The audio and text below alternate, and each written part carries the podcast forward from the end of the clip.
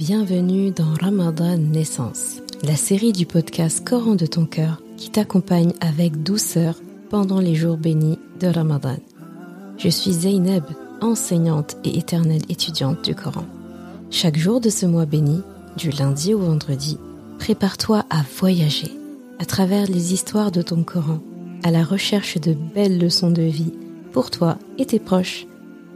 Ramadan Naissance parce que chaque Ramadan est censé être ta renaissance et chaque Ramadan est censé être ta station d'essence.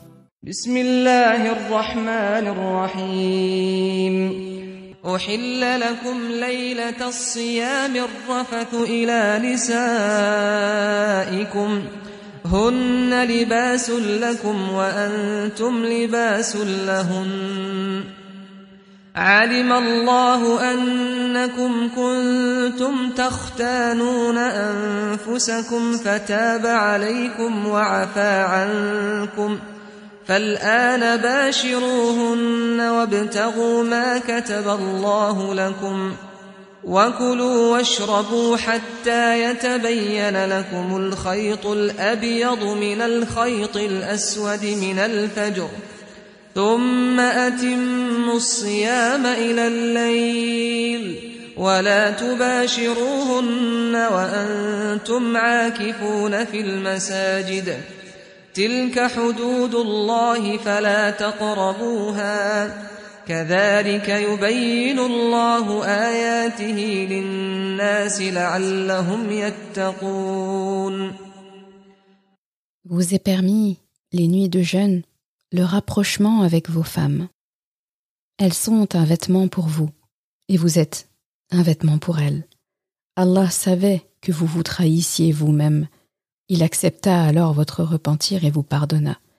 Maintenant, vous pouvez avoir des rapports avec elles et aspirer à ce qu'Allah subhanahu vous a prescrit.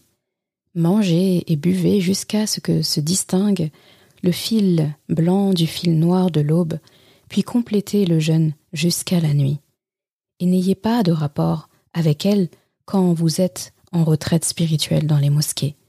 Voilà les limites d'Allah. Ne vous en approchez pas. C'est ainsi qu'Allah clarifie ses signes aux gens afin qu'ils se prémunissent. Surat al-Baqarah, Aya 187. Alors là, on a probablement l'un des meilleurs passages du Coran qui incite au romantisme dans les couples.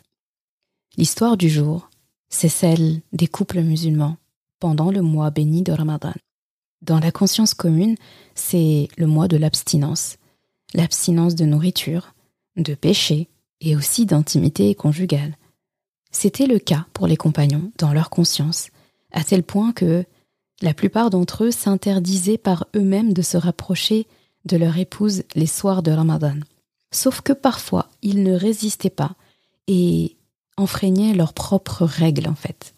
C'est pour ça qu'Allah les a informés qu'ils savaient, et qu'ils savaient qu'ils se trahissaient eux-mêmes, et que cette contrainte qu'ils s'étaient imposée, eh bien Allah subhanahu wa ta'ala, grâce à cette contrainte justement qui se sont imposées, il nous a fait cadeau d'un des plus beaux conseils pendant Ramadan, une invitation à se reconquérir entre conjoints. Et pour ces retrouvailles, il a choisi le terme de arrafath. Ce terme, il est difficile à traduire avec peu de mots parce qu'il est très subtil. C'est un de ces termes du Coran qui est à la fois explicite et implicite, à la fois décent et direct à la fois. D'ailleurs, chaque fois qu'Allah subhanahu wa ta'ala parle dans le Coran de tout ce qui est du couple, de l'intimité du couple, c'est toujours avec beaucoup d'élégance, de classe. C'est clair sans être trop explicite. Il y a beaucoup de respect et pourtant, on comprend les termes en même temps. Eh bien, Rafath fait partie de ces termes subtils du Coran. Rafath, Rafatha, c'est cohabiter c'est le fait de tenir des propos galants, romantiques, sans filtre, séducteurs. Ce terme est encore plus profond. Tu sais, il y a des mots qui sont indécents quand ils sont prononcés en dehors du couple. Par exemple dans un poème, dans une chanson, dans un roman ou dehors dans la rue. Mais quand ils sont prononcés dans le couple, eh bien, ils rapprochent et ils font chavirer les cœurs du couple. Eh bien, c'est de ça que ton Coran te parle, c'est de cette proximité-là.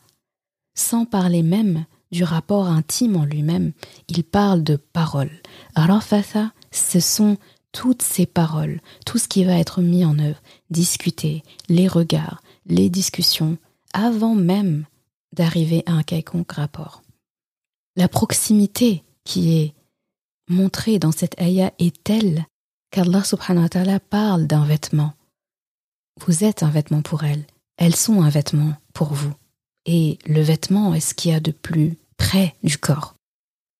Et plus loin dans la ayah, il parle dans ses conseils, parce que à chaque fois, on pense qu'il a fini, et il remet une couche, Allah subhanahu wa ta'ala, il s'étale dans le sujet. La preuve que dans le Coran, il n'y a pas de tabou, dans notre religion, il n'y a pas de tabou. Ce qui doit être dit est dit, parce que c'est capital. Si ça n'était pas important, Allah subhanahu ne le dirait pas dans le Coran. Et de surcroît, dans les versets qui parlent de Ramadan, et de surcroît, juste après le verset où il nous dit que si on interroge Rasulullah au sujet d'Allah, alors il est proche et il répond à l'appel de celui qui l'appelle quand il l'appelle. Donc, dans la spiritualité et la sacralité de Ramadan, Allah subhanahu wa ta'ala a jugé important d'injecter quelque chose de très important, de tout aussi important que de jeûner et de prier et de invoquer Allah, c'est de prendre soin de son couple. Ces moments-là d'intimité dans le couple, là il parle surtout de la nuit après une journée de jeûne, ces moments sont si grands pour Allah qu'il les considère aussi grands que de rester debout en train de prier. Parce que rétablir la paix et la sérénité dans son couple fortifie la relation avec Allah. Ces temps d'échange amoureux sont si importants qu'il insiste dessus dans la même ayah. Il parle d'abord de rafath, donc les propos galants, qui sont indécents entre guillemets dans le commun des mortels, mais qui deviennent séducteurs et romantiques dans le couple, qui deviennent un ciment dans le couple. Ensuite, il parle de vêtements l'un pour l'autre. Et après, il parle encore de Bashiruhunna bil ma'ruf. Là, c'est traduit par ayez des rapports avec elles. Mais Bashara, c'est plus que ça. Dans Bashara, il y a la notion de peau. Voilà, la peau qu'on a sur les os. Il y a aussi la notion d'apporter une bonne nouvelle. Donc si on devait expliquer ça, c'est le fait de faire avec son épouse et faire avec son époux ce que l'autre aime qu'on fasse. Donc c'est des sourires, c'est des échanges, c'est des bonnes paroles, c'est vraiment de prendre le temps. Et ce que je trouve d'assez sympa et qui me fait sourire, c'est que dans tout ça, après avoir dit tout ça, après avoir autant insisté dans les retrouvailles les soirs de Ramadan dans le couple, eh bien là, Allah a dit Et mangez et buvez jusqu'au Fajr. Comme pour dire Ah oui, au fait, vous pouvez manger et boire aussi, hein. C'est parce que, après tout, vous avez jeûné. Accessoirement, vous pouvez manger et boire. Pourtant, lorsqu'on parle de Ramadan, on pense automatiquement au jeûne. Et qui jeûne rompt son jeûne. Et celui qui jeûne est préoccupé par sa nourriture à la rupture, après la prière, et le matin juste avant euh, de, de s'arrêter de manger avant le fajr. Donc la nourriture est omniprésente. Bien pas pour Allah. Pour Allah subhanahu wa ta'ala, il y a quelque chose de plus important même que ta nourriture le soir, c'est ton couple. Donc quand on dit que Ramadan, c'est pas le mois de la nourriture, eh bien ce n'est pas une blague. Ramadan, rappelle-toi, c'est le mois de l'espoir. Donc ce mois-ci, tu es invité à placer ton espoir en Allah de raviver ton couple. Ramadan, en quelque sorte, est aussi euh, la lune de miel de tous les couples musulmans, loin de tout élément perturbateur. Et, à parté, la Haya parle du soir, et le soir se prépare par des petites attentions mutuelles la journée.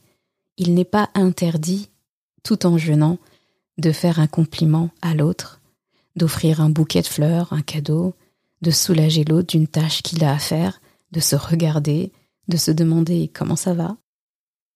Note aussi que ton Coran ne t'a pas donné le nombre de raka'at de salat tarawih qu'il y a à faire le soir, après Al-Aïcha.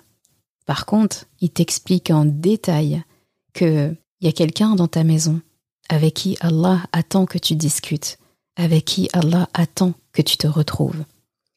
Et après l'Aïcha, Rasulallah sallallahu alayhi wa sallam avait l'habitude de consacrer son temps à son épouse et non à l'extérieur et aux autres.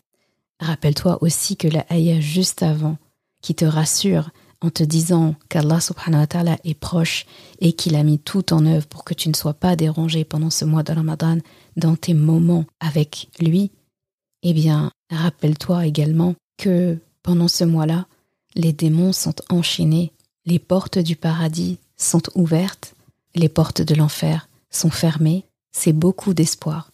Et ces mêmes mesures-là qui ont été prises pour ta proximité avec Allah sont les mêmes mesures qui peuvent être appliquées dans tes retrouvailles avec ton conjoint les jours, les soirs de Ramadan.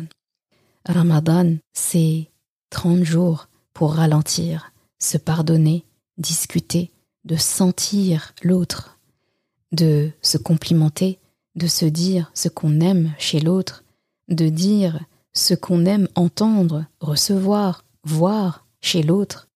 Rappelle-toi, l'autre n'a pas à deviner tout ce que tu as en tête.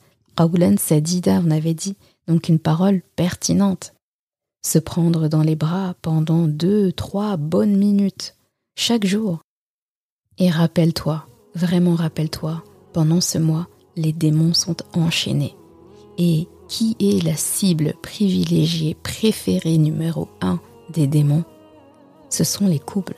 Shaitan, lorsqu'il envoie ses, ses missionnaires en début de journée et qu'ils reviennent lui donner des comptes en fin de journée, eh bien, les seuls qu'il félicite sont ceux qui reviennent en disant J'ai brisé un couple aujourd'hui. Là, Shaitan répond à ce démon-là toi, toi, t'as gagné ta journée, toi, t'as bien joué. Pourquoi? Parce que le couple, c'est la base de tout. Et indirectement, chaque couple soudé rappelle à Shaitan son ennemi numéro un.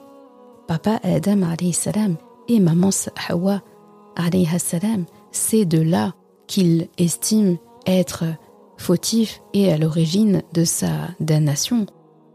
Donc chaque fois qu'il voit un couple musulman, un couple soudé, eh bien il pense à ces deux-là, à papa Adam et à maman Hawa. Donc briser les couples des croyants, c'est quelque part un peu taper sur papa Adam et maman Hawa et se venger. Donc lorsque Iblis et ses démons sont enchaînés et qu'ils ne peuvent pas te perturber, c'est l'occasion, j'ai presque envie de dire, le chat n'est pas là, les souris dansent. Très sérieusement, tout cet épisode, toute cette histoire est loin d'être une plaisanterie. Et je te le demande sincèrement, en toute amitié, ne loupe pas cette occasion pendant Ramadan. C'est le carburant, dis-toi, des onze prochains mois que tu es en train de puiser. Alors choisis un carburant de la meilleure qualité. Ramadan est bien ta station d'essence pour tous les niveaux de ta vie, y compris pour ton couple.